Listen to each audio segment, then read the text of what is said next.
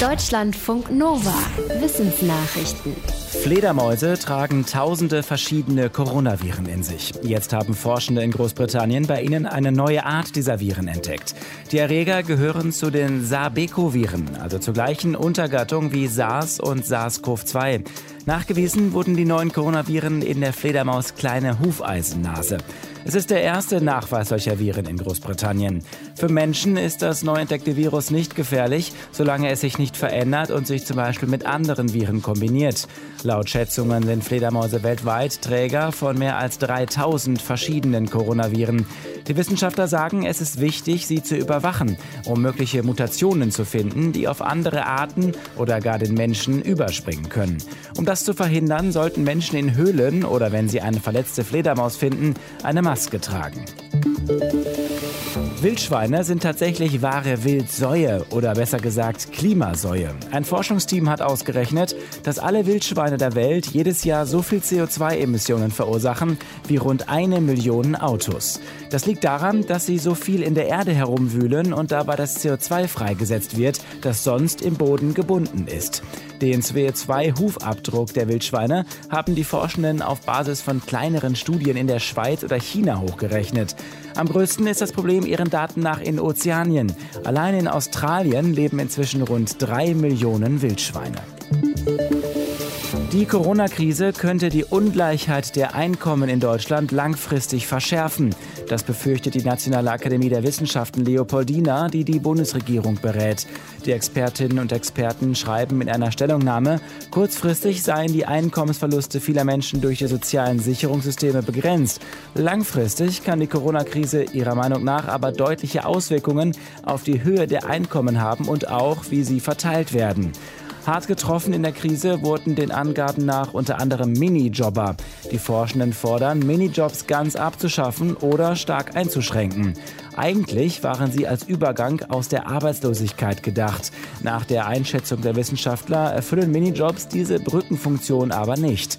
Es habe sich stattdessen gezeigt, dass sie zum Teil sozialversicherungspflichtige Jobs verdrängen. Die Leopoldiner befürchten auch, dass die Pandemie leistungsschwächere Schülerinnen und Schüler und solche aus bildungsfernen Familien langfristig benachteiligt. Weltweit haben rund 1,1 Millionen Kinder durch die Corona-Pandemie mindestens ein Elternteil verloren oder aber Großmutter oder Großvater, die für sie gesorgt haben. Zu diesem Schluss kommen Forschende aus Großbritannien. Ihre Angaben beziehen sich auf den Zeitraum März 2020 bis April 2021. Als Grundlage nutzten die Wissenschaftlerinnen und Wissenschaftler unter anderem Daten zur Geburtenrate und Corona-Todesfallzahlen aus mehr als 20 Ländern, die sie dann hochrechneten.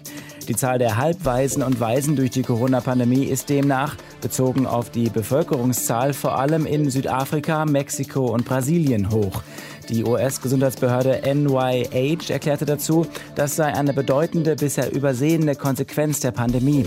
Die Analyse mache deutlich, dass es für diese Kinder eine psychosoziale und wirtschaftliche Unterstützung brauche.